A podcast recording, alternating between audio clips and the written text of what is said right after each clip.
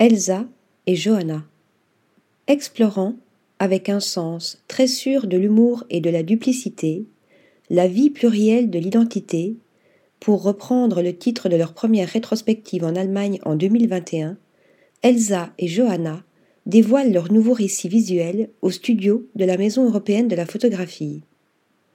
Un nouveau récit d'autofiction aux petits oignons réalisé durant quatre semaines en mai 2021 dans le nord de l'Allemagne, dans une quinzaine de communes, dont celle de Mormerland, en Basse-Saxe.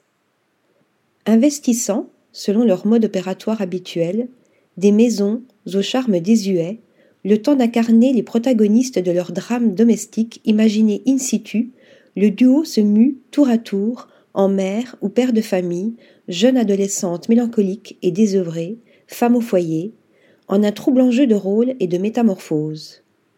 Fabuleuses actrices, les deux photographes nous prennent au piège du vraisemblable par la justesse de leur reconstitution.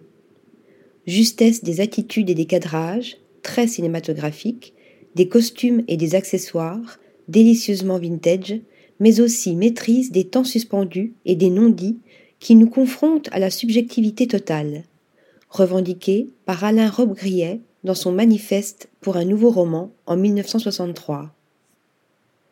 Article rédigé par Stéphanie Dulou.